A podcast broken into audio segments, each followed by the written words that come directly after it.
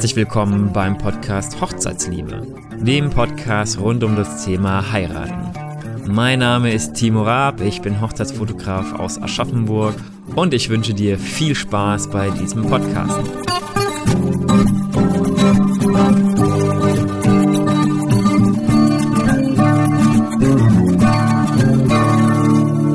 Früher war ich immer der Meinung, Musik ist Musik und im Grunde eigentlich auch egal, wie die präsentiert wird. Hauptsache, man hat auf der Hochzeit gute Musik, was ja durchaus auch wirklich wichtig ist. Jetzt ist es so, dass die Frage nach einem DJ oder einer Band man an mehreren Faktoren festmachen muss. Und zwar fängt es schon an mit der Frage des musikalischen Geschmacks. Also was möchte ich gerne haben auf der Hochzeit? Welche Art von Musik möchte ich gerne an dem Tag meinen Gästen und auch mir präsentieren oder präsentieren lassen. Und da ist es so, dass natürlich eine Band hat da ein bisschen weniger Möglichkeiten in der Variabilität, sag ich mal. Also, dass die natürlich schon vom Stil her auf eine gewisse Art eingeschossen sind. Und klar kann eine Band auch viele verschiedene Sachen machen, aber eine Band mit drei Mu Musikern kann halt nicht klingen wie eine Big Band oder so und kann vielleicht jetzt auch nicht elektronische Sachen machen und demnach muss man ein bisschen gucken, was möchte ich überhaupt an, an Musik meinen Gästen und mir anbieten. Jetzt ist es auch so, dass wir zum Beispiel bei unserer eigenen Hochzeit, wir hatten ja eine freie Trauung, haben draußen geheiratet und hatten da einen Song von einer nicht bekannten Band zum Einlaufen und zum, Ein zum Auszug dann von einer anderen, von einer anderen Band beziehungsweise einem anderen Song. Jetzt, wenn wir einen Sänger gehabt hätten für die freie Trauung, dann hätte der das natürlich nicht so umsetzen können, weil es waren schon sehr spezielle Sachen und äh, die kannte man auch und dann ist es halt so, zumindest den Song vom Auszug, das war hier von, oh, wie heißt der, Isa, Kamani, ach, keine Ahnung, hier What a Wonderful World und äh, Over the Rainbow. Und das kann natürlich ein Musiker nicht genau so in der Art und Weise präsentieren, wie man den Song kennt, vor allem weil der auch für uns persönlich eine persönliche Verbindung hatte und daher wäre das natürlich schlecht gewesen. Andererseits muss man immer bedenken, ein Musiker bringt natürlich eine ganz andere Stimmung rüber. Der kann auf die Stimmung eingehen, der kann schneller und langsamer spielen, der kann in der in der Lautstärke variieren, was jetzt als Vorteil gemeint ist.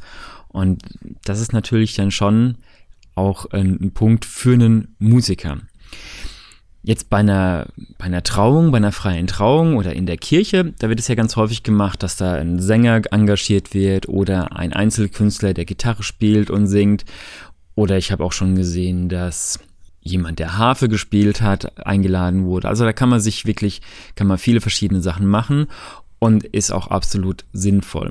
Mir geht's aber in der Folge hauptsächlich eigentlich darum, die Musik für den Abend zu planen.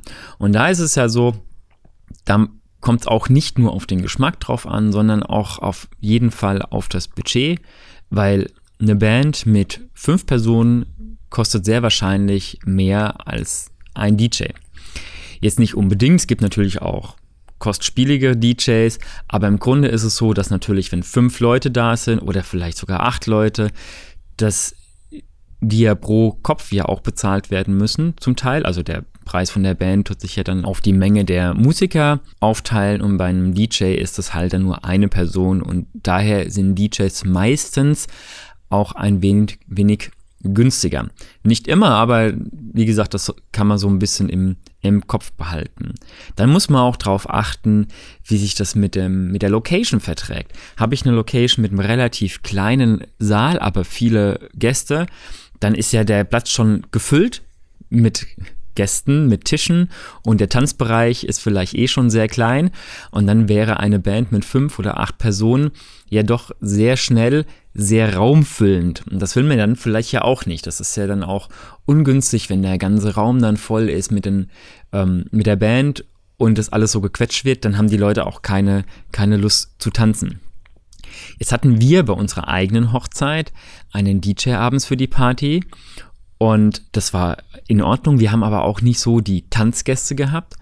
Aber im Nachhinein fanden wir es ja dann doch ein bisschen schade, dass wir keine Band hatten, weil bei den, bei den Hochzeiten, wo ich bin, wenn da eine Band auftritt, also Auftritt im Sinne von, wenn eine Band spielt, ist es immer das Schöne, die Leute werden animiert zum Tanzen, die Stimmung steigt deutlich höher, als wenn nur ein DJ da ist. Dafür kann ein DJ halt etwas genauer auf die Personen eingehen, aber wenn es um Party geht, wenn es um Spaß geht, wenn es ums Tanzen geht, dann ist meine Empfehlung ganz klar zu einer Band, weil die einfach mega, mega Stimmung macht. Ich war vor kurzem auf einer, auf einer Hochzeit, da hatte ich in der vorherigen Folge schon erzählt, dass die Braut so extrem relaxed war. Dann hört er mal rein in die Folge 8 wo es darum ging, ähm, dass man doch etwas ruhig sein sollte und ähm, alles auf sich zukommen lassen sollte an dem Tag. Und an dem Tag war auch eine kleine Band da. Das waren drei Personen. Einer hat Kontrabass gespielt, der andere Gitarre und einer hat getrommelt und die haben dazu noch gesungen und die haben so eine tolle Party gemacht. Und das Witzige ist, die haben den Eröffnungstanz auf dem Balkon des Brautpaares, da wo auch die Feier war, die hatten ein sehr großes Haus mit einem großen Balkon und da waren die, oder Terrasse besser gesagt, da waren auch die ganzen Gäste dann gestanden und mittendrin haben die einfach den Eröffnungstanz gemacht zwischen den Leuten und es war so eine mega Stimmung und da war ich wirklich geflasht von und habe mir wieder mal gesagt, okay, als eine Band, die kann doch einiges mehr rocken als ein, als ein DJ. Ja, das natürlich, wie gesagt, am Ende ist es immer eine Frage des persönlichen Geschmacks, wie man das gerne möchte. Meine Empfehlung, glaube ich, wäre, wenn das Budget stimmt, wenn ich die Möglichkeit habe, holt euch beides.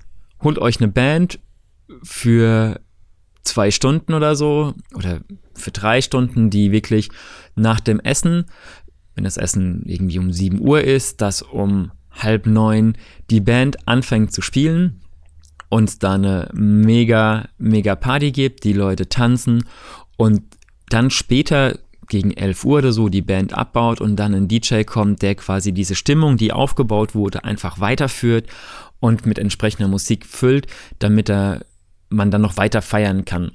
Und damit schlägt man meiner Meinung nach so ein bisschen zwei Fliegen mit einer Klappe, weil der DJ kann zum Beispiel schön während des Essens ähm, Ambienz mäßige Musik, so ja, Ambient, wie auch immer, ähm, spielen oder auch bei der Trauung entsprechende Stücke einspielen. Und auch DJ hat häufig einen, ja, da einen guten Zugang für sowas und später für die Party dann die Band rausholen. Aber wie gesagt, man muss natürlich gucken, passt das in meinen Geldbeutel, passt das zur Location und passt das vielleicht auch zu meinen Gästen und zu meiner Feier, wie ich das gerne machen möchte.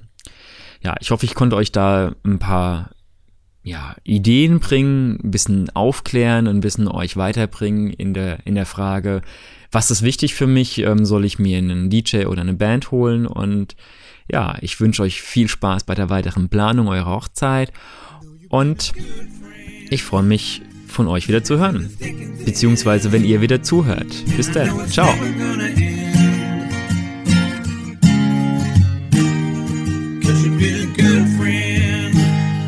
Dir hat diese Folge gefallen? Dann gib mir doch eine positive Bewertung und sage es auch deinen Freunden. Ich freue mich, wenn du das nächste Mal zuhörst, wenn es wieder heißt Podcast Hochzeitsliebe.